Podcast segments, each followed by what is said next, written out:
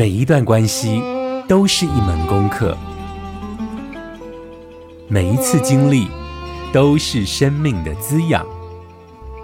世界上最重要的东西，往往用眼睛是看不见的。One, two, three, four. 那我们就用听的吧。今夜遇见小王子。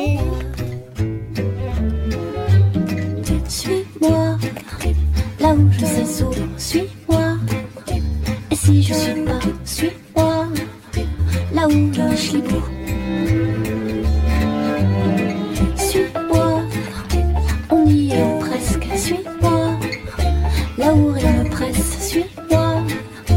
Et voilà que nous y voilà. Ta-da-di-dou-dou.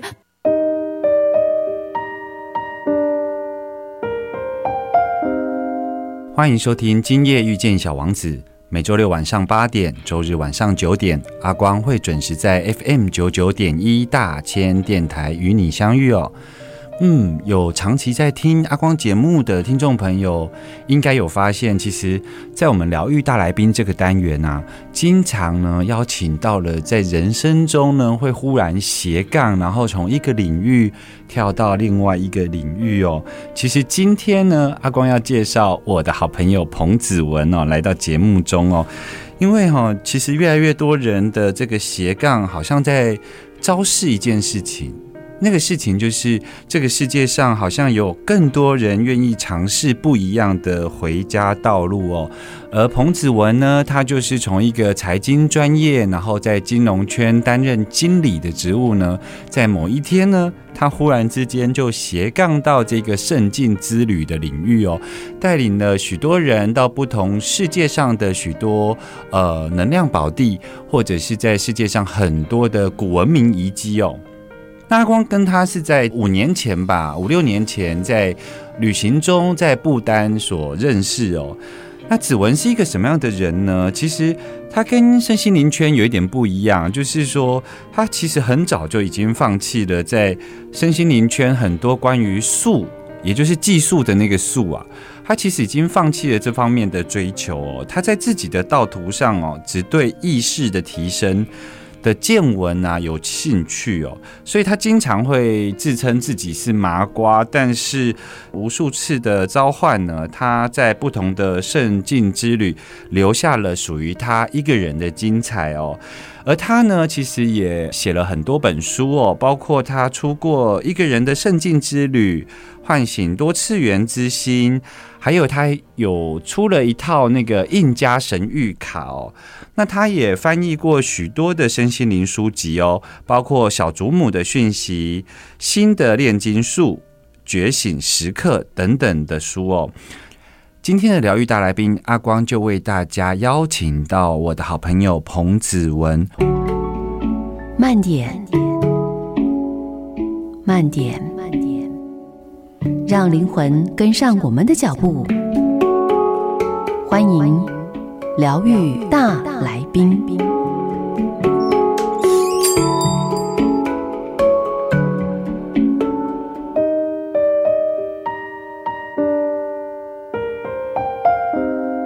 欢迎继续回来 FM 九九点一大千电台，今夜遇见小王子，我是阿光哦。在今天的疗愈大来宾呢，阿光要为大家邀请到我的好朋友彭子文，子文来到现场哦。嗨，子文。嗨，阿光，各位听众朋友，大家好。嗨，子文。其实我们是在呃五六年前在不丹认识的嘛，对不对？。对对对，其实，在那之前，你就已经去过了很多世界上的圣地旅行，甚至你会去踏访许多世界上的一些所谓的能量点啊。嗯，你可不可以初步先跟我们聊一聊，就是说一般的旅行跟这一种圣地之旅，你觉得最大的差别是什么呢？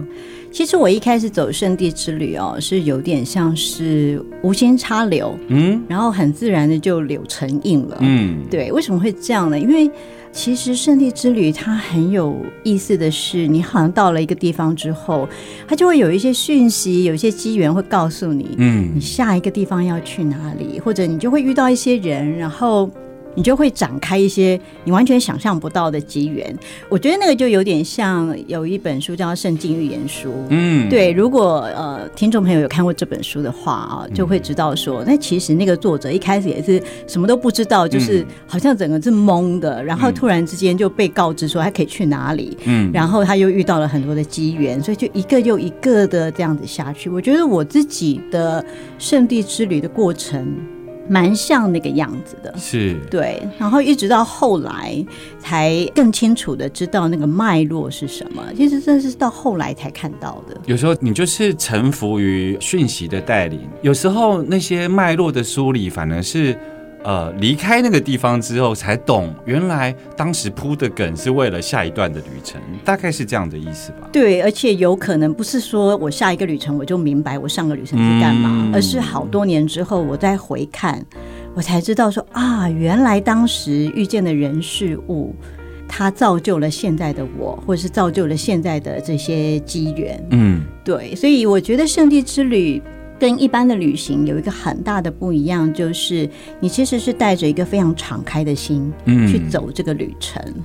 对，那一直到后来我自己在组织圣地之旅的旅程的时候，我就会去呃设定一个意图，嗯去把整个团体的动力带起来。嗯对，所以这个旅程它不会只是旅行而已，嗯它其实是有一个像是任务一样，是然后你就要去解锁，对，然后打通关这样子，然后拿到你的宝藏，有点像是这样子的味道。有时候那种圣地之旅，其实除了任务之外，有时候其实是装备你自己，或者是你已经改变成呃某个不一样自己的状态的时候，你才有下一段旅程。没错，哈、没有时候是有这种感觉呢。我觉得阿光你应该非常理解，对不对？我觉得你的过程也是这个样子，就是嗯走一走，然后说哎，好像又一个什么东西又来了，然后但我总不能自吹自擂，所以我还是得，因为我还是没有带团，但是我就是很经常跟团吧。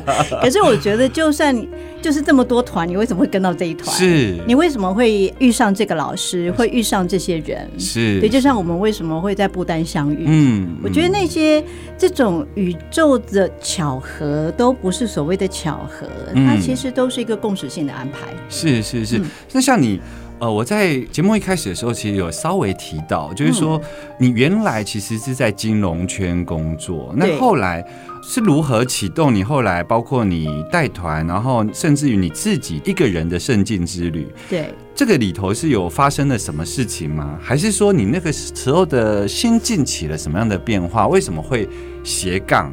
其实我觉得那已经不是斜杠，是整个的大转弯。啊 在那个时候还没有斜杠这个名词。对，其实当时是因为我在金融界，也在外商银行，然后也做得很不错，可是不知道为什么，我就是永远都不开心。嗯我有非常严重的，嗯，人家都说是 Blue Monday，嗯就是蓝色星期一。我是星期日下午就开始 blue，就是我，你知道那种 blue 的程度有多严重就是然后后来我的身体状况也一直都越来越不好。嗯当然，呃，我觉得那个跟我姐姐她开始也去印度灵修，嗯。然后我就在家里面呢，就有了一些很奇特的经历。嗯。我就决定说我要离开银行，嗯。因为我就觉得真的一定要顺着这样的阶梯走，嗯。才能够所谓达到那种财富自由，或者是呃所谓的幸福美满的人生嘛。对，嗯对嗯我觉得应该还有不同的道路。是我其实只是很单纯的这样想，所以一开始是没有想太多的，嗯，我就这样子就离开了金融业。所以可以说那时候就是还不知道自己要什么，但已经知道自己不要什么了。，对，没有错。嗯所以那个时候我有点像是用台语来讲，就是懵大。拱大，对，嗯就我其实是完全搞不清楚状况，然后就走入未知。嗯。然后走入未知的前几年，真的非常的辛苦。就是你是就把你自己身上所有所谓的身份认同的东西，你都要丢掉，嗯。所以你变成一个 nobody，嗯。就是从一个 somebody 变成一个 nobody 的过程。是。对，那那样的一个过程，其实是我自己觉得现在的人可以不用这么辛苦了。嗯，对，因为现在的所谓的这些灵性的思想啊，还有很多很多的疗愈等等的，都你是很容易就接触到的。嗯。但是当时在我那个时候，我觉得我什么都不知道，嗯，然后我就是有一个很强烈的召唤，要我去印度。嗯。我为了要去印度，因为那是一个二十一天的一个课程，嗯。就为了那个二十一天的课程，我就觉得说我不可能可以休假休那么久，嗯然后我就辞职了。嗯辞职的时候，我们那个老板还跟业界讲说呢，嗯、就是他要去结婚了，这样。所以后来很多同业看到我说：“哎、你是不是去结婚了？还是去哪？”我说：“嗯，没有哎、至今仍单身。其实从你的描述里头，就是看起来像是一个勇闯圣境之旅，可是你其实做了一个我觉得非常棒的描述，就是你在讲说，其实我们在世俗社会，我们已经有相对应的位置。所谓的三八地指的，并不是说我们已经功成名就了，而是我们已经有一个相对应的方式，人家怎么看我们，人家怎么期待我们。而你现在如果去到了一个所有人都不认识你的地方，那是完完全全非常赤裸，要回归来看看自己什么是彭子文。对所以那个很是真的不叫圣经之旅，真的是属于你。像你那本书写的一个人的圣境之旅，是对是是走你自己的旅程，然后我觉得那真的是一个从透过外在的旅程去进入你的内在。嗯对，那当然每一个人的方式是不一样的。那我就是透过旅行，嗯而这个旅行有些时候是因为工作的关系，嗯所以我就去。我觉得那时候很有趣，是我突然之间就是发现，原来我有口译的天赋。是对我从来没有做过英文的口译，嗯但是那时候就因缘际会，因为那个学校找不到人翻译，所以我就开始去做一些翻译的工作。是然后就突然发现说，哦，原来这份工作我竟然可以做。嗯嗯对，然后就呃做了好几年的灵性课程的口译，这样子。嗯嗯对，所以我也我也觉得，当你愿意放下一些东西的时候，你其实会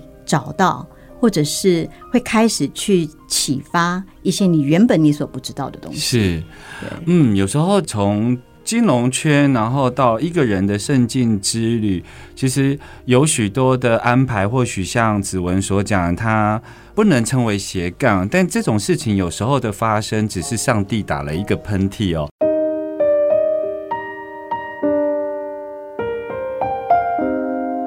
欢迎继续回来 FM 九九点一大千电台，今夜遇见小王子，我是阿光。今天疗愈大来宾呢，阿光邀请到好朋友子文哦。子文刚刚跟我们介绍到说，他从专业的这个财经金融圈呢，然后后来自己出了一些书籍哦，包括一个人的圣境之旅哦，他跟我们聊到了他如何就是斜杠的人生，然后开启了他不一样的一个自我追寻之路哦。那子文，你在世界上走了那么多的圣地啊、能量点啊、灵性社区，有没有什么让你印象比较深刻的地方呢？其实让我印象深刻的地方真的非常非常的多，嗯，但是要说最深刻，可能是我第一次去印度的时候。嗯哼，，对，你要知道那时候我其实对于很多灵性的东西其实是没什么了解的。是，对，然后我就去印度的合一大学上了二十一天的课。嗯然后那时候我在去之前，我就决定说要先去一个呃灵性社区，就是结束后要去一个嗯灵性社区。嗯然后那个灵性社区呢叫做圣山，就是提鲁瓦纳马赖这个地方。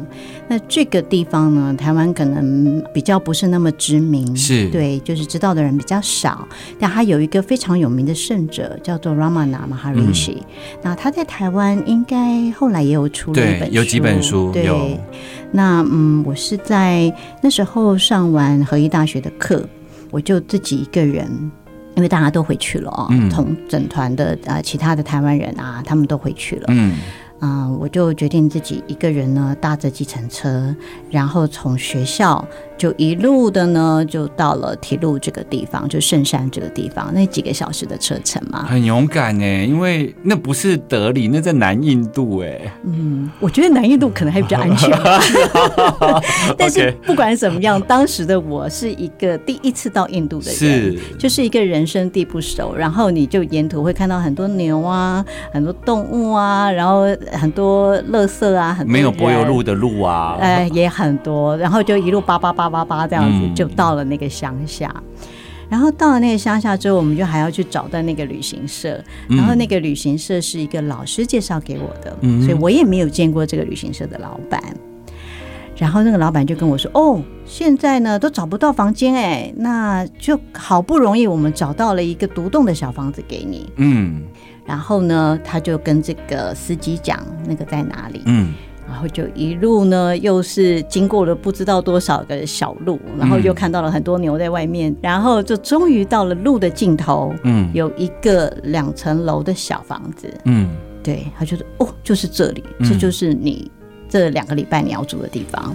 好，那我就进去之后呢，我就想说，它看起来像旅馆吗？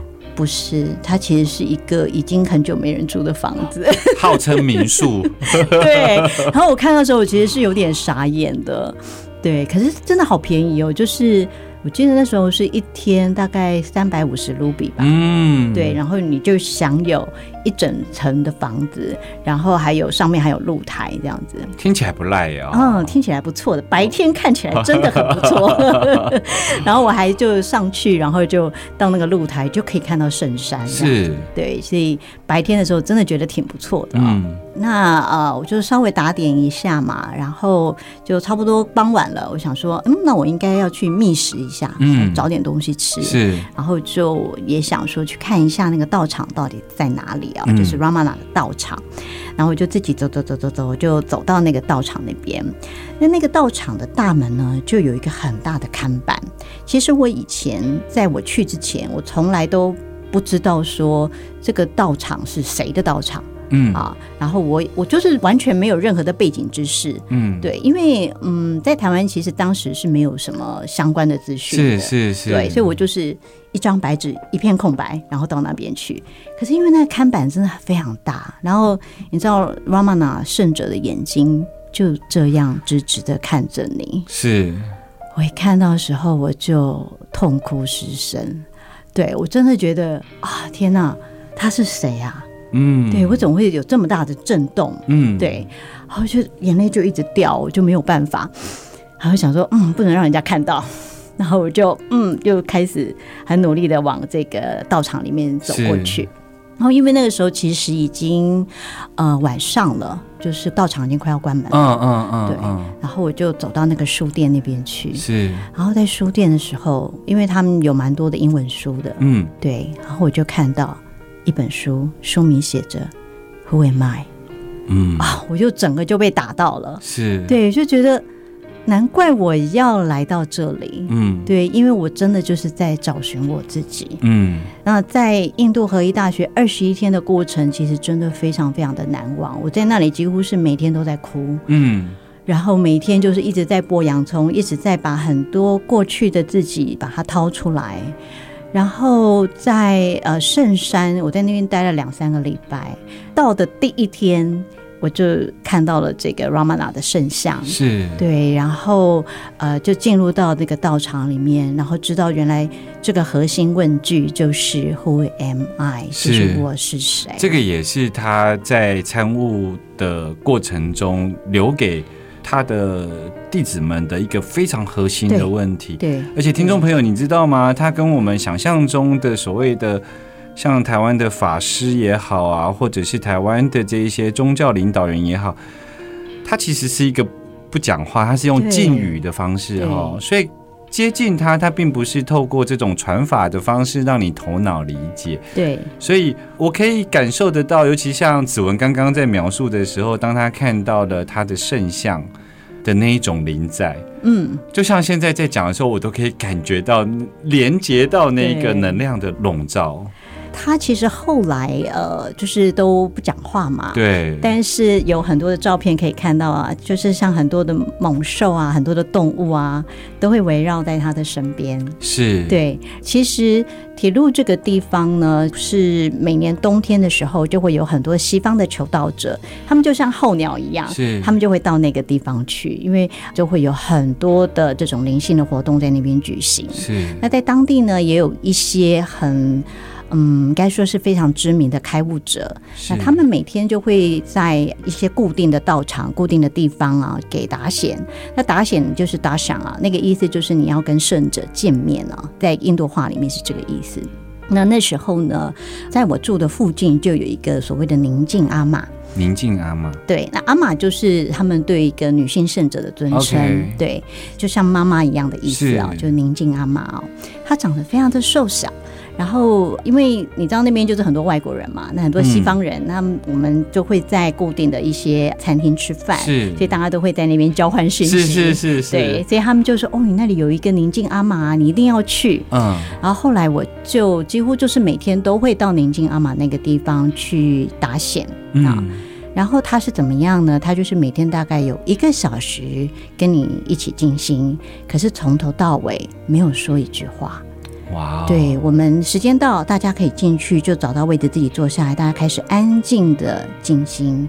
然后他一进来，哇，你就可以感觉到嗯，空间变不一样，对，嗯然后就一起跟他静心，对，然后在结束的时候，他也是默默的、很安静的就离开。嗯。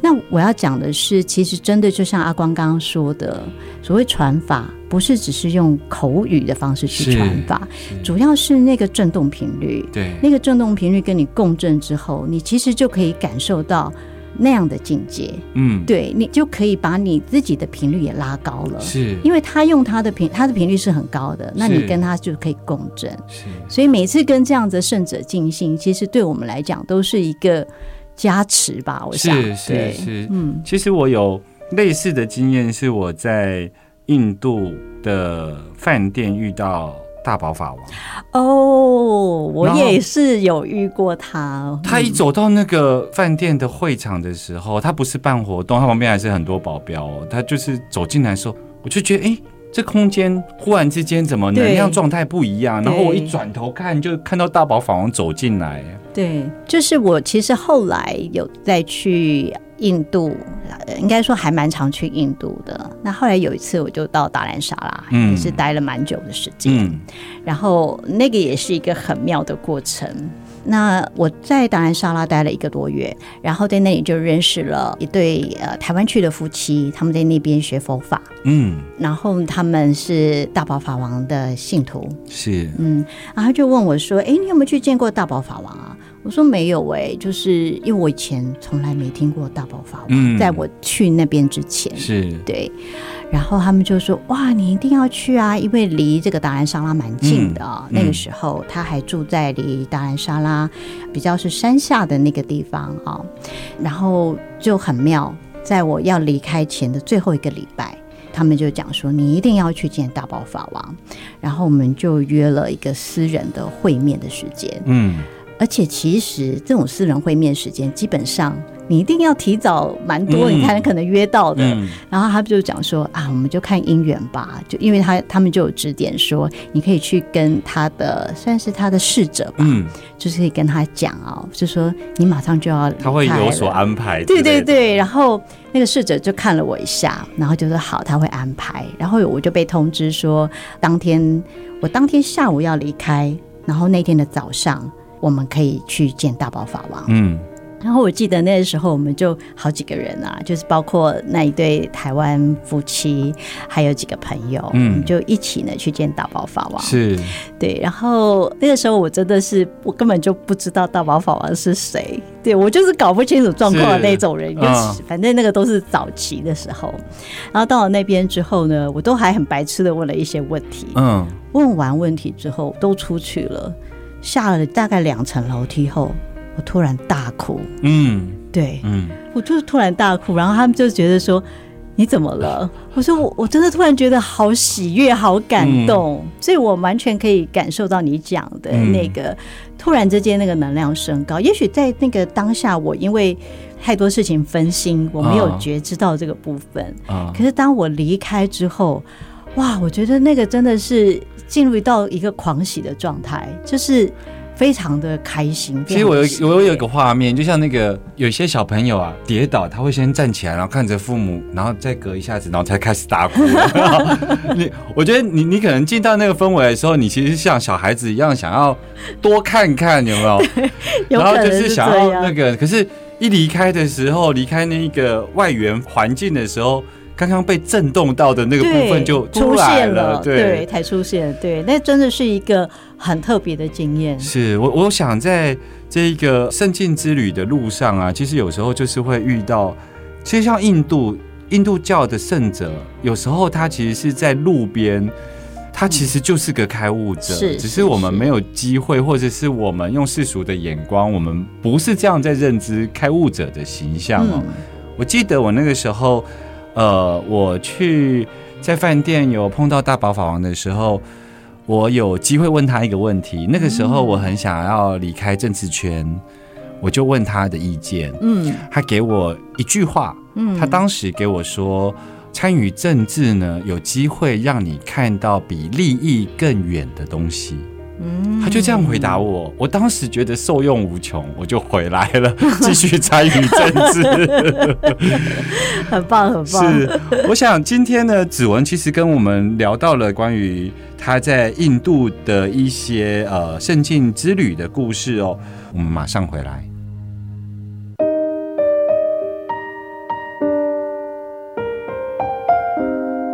你现在所收听的是 FM 九九点一大千电台，今夜遇见小王子，我是阿光哦。在今天的疗愈大来宾，阿光为大家邀请到了我的好朋友彭子文哦。我们刚刚聊到了他在印度所发生的一些有趣的故事哦。那其实像我们经常去圣地旅行，其实这一两年受到疫情的影响哦，许多的这个旅者都停下脚步哦。那像你。这一两年 应该也没有办法出关哦，因为出关的话要服那个 疫情间哦，所以你这两年在做什么呀？这两年哦，其实真的就是在家好好待着哦。那在家好好待着，包括实体的家跟心的家，嗯对。所以我觉得呃，有很多的机会可以好好的去消化、去重整自己呃目前的这些生活。嗯，那当然呃。在家里面也不可能什么事都不做嘛，是因为那个真的会闷死哦。是所以呢，呃，也陆陆续续有开了一些线上的一些课程，嗯，啊比方说什么？比方说，像我最近就是要开的一个读书会，就是开启你的惊人天赋这个读书会。嗯，那为什么会开这个读书会？是因为我在去年，诶其实也是因为疫情的关系是哦，我就是去翻译了一部电影的英文字幕，嗯就是《统一场域》这部电影哦。那这部电影其实是蜂巢音乐的杨先生他嗯跟我说有这一部电影，嗯然后我们就开始注意到。嗯对，然后那时候其实是二零一九年的事情。嗯，对，那可是这部电影后来因为疫情的关系就没有办法公开的上映，它就变成用线上播映的方式。嗯然后在线上播映的时候，它就只有像是英文啊、西文啊这些字幕。嗯我看到的时候呢，我就觉得说，哇，这么棒的一部电影！因为我那时候是先看英文的，是。我就觉得一定要介绍给华人的朋友们去看这部电影哦，所以我就自告奋勇的去联络导演，然后跟导演说：“哎，我想要来翻译这一部电影的中文字幕，就问他可不可以。那他当然非常的高兴哦，他就说太棒了，他们真的很需要。是。所以我就跟另外一个朋友，我们就一起呢翻译了这部同一场域的中文字幕。那后来我也就是像担任一个大使一样哦，嗯就去帮忙宣传这一部电影。对，就是这个作品的经纪人这样子。也不是不是不是经纪人，应该是说比较像是就是一个宣传大使这样子。对，因为这部电影其实在讲科学跟灵性，嗯从科学的角度。然后去剖析灵性，就是让我们知道说，其实科学跟灵性是一体的两面，嗯，嗯，对，它并不是毫不相干的。嗯，对，因为很多人可能他崇信科学的人，他就觉得说哪有灵性这一回事。是，对，这就是几百年来西方的主流思想是这个样子。嗯对，所以这部电影在讲的就是，其实有一个科学叫做量子，嗯，量子科学。是那其实早就已经告诉我们，所有的一切都在这个量子里面，所有的世界的一切都是由能量所组成的。是是，对，那我发现这部电影呢，带给我很多的启发，然后也给很多的朋友们有很大的帮助哦。嗯那后来我就看到了另外一本书，叫做《开启你的惊人天赋》。嗯那这本书呢，它其实在讲的就是同一场域里面的东西，甚至更为的深入，还有很多的冥想啊、静心法啊都在里面了、然后呃，我在呃九月份的时候已经开过一次了。那这本书是呃台湾买得到的中文书？对对对对对 OK 对，它的作者是 Dr. Joe Dispenza，、嗯，对，是也是非常有名的一个美国的作家。是，对，当时九月份开这个读书会的时候，很多朋友就非常喜欢，因为最近才又我就想说冬至到了嘛，嗯，就觉得应该要再开一次读书会，因为它其实是帮助我们去好好的去跟场域合作，来共创一个未来。是，，对，所以就在冬至这个是一个重新开始的一个时间点，所以就决定要在那个时候再开一次。然后很多原来读书会的朋友们一看到，就是他们又要再报名了。我就想说，哈，你们不是已经救生就对了，我说你们不是已经上过了吗？嗯 他们就很希望能够再次的去复习，因为真的感觉到那个书里面给他们的帮助非常的大。嗯。嗯，我会在我的脸书上面把这些相关的资讯提供给听众朋友哦。其实，子文你，你你有发现说，其实我们像我们做仪式工作，嗯。我们很重视那一个呃现场的一个能量氛围，对，但其实我觉得疫情也让我们这些感受能量氛围的人，在带这种线上的读书会的时候，嗯，它其实提供我们一种经验，就是说它提供我们去理解所谓的多层次的一个能量状况。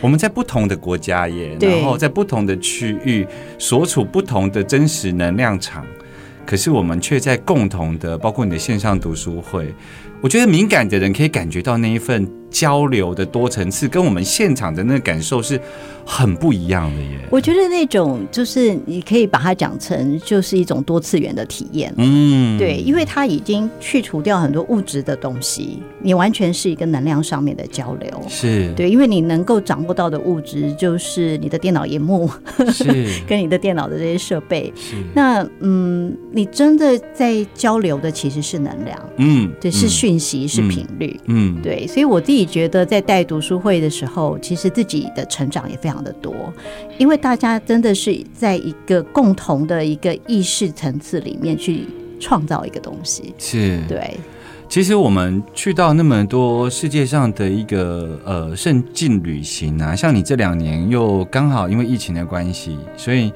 等于是你把你的经验，还有就是你包括这个读书会也好，其实也在重整自己的经验，回家重整自己的经验，然后跟一些朋友来做交流哦。嗯那你有没有一种感觉，就是说像我们去到那么多的国家，然后有时候啊。那个要回程的时候，踏上台湾的土地上的那一份踏实感哦，我觉得那就像很多人在讲说，旅行其实是为了要回家这件事情。嗯嗯我觉得只有真正去旅行的人，然后抵达国门、踏上台湾土地的时候，才会知道这句话的感对，觉才会知道这句话的真正意思哦。确实确实。那其实这个回家的意思，其实包含了物质世界啊，然后也就是我们熟悉的台湾这个空间哦。那也包含你刚刚讲的，它可能是心灵上的一个安顿，其实也是一种回家、哦。是，那其实它也还有另外一层意思，就是说台湾的这个回家哦，其实台湾不只是宝岛，你有没有发现我们走访那么多的能量圣地，台湾也是一个很特殊的能量场域。不是只是一个，是一个非常特殊的能量场域，而且台湾什么都有。嗯，，对，这个其实我在这两年体会也很深哎、嗯。因为以前大家都是到国外旅行嘛，嗯。然后现在就在岛内旅行，对。然后就有很多的所谓的秘境啊，很多特殊的地方就被发掘出来，就被报道出来了。对，然后我也开始就会往台湾的一些高山去走嘛。嗯。那以前我真的觉得我焦点好像都是在海外，嗯。可是现在我觉得好像大家把重心跟能量就聚集回来到台湾了。嗯嗯，对。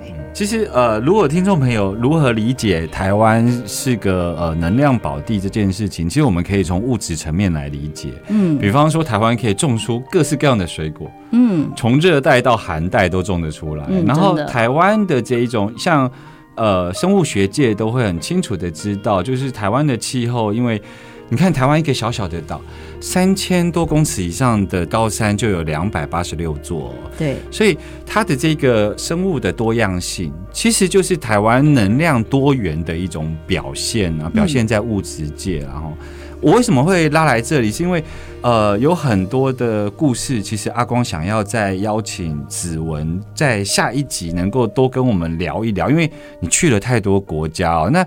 其实你有出一本书，这本书叫做《唤醒多次元之心》哦。是这本书有一个副标，那个副标就是叫做“从玛雅圣地到水晶龙线，然后启动台湾灵性的使命”。嗯所以下个礼拜我想要邀请你跟我们聊一聊玛雅，还有台湾作为一个能量宝地，所谓的台湾的灵性使命是什么？我们下周要再继续邀请子文来到我们的节目中哦。好小王子说：“这是我一个秘密，再简单不过的秘密。一个人只有用心去看，才能看到真实事情的真相。只用眼睛是看不见的。”我们下周见喽，拜拜。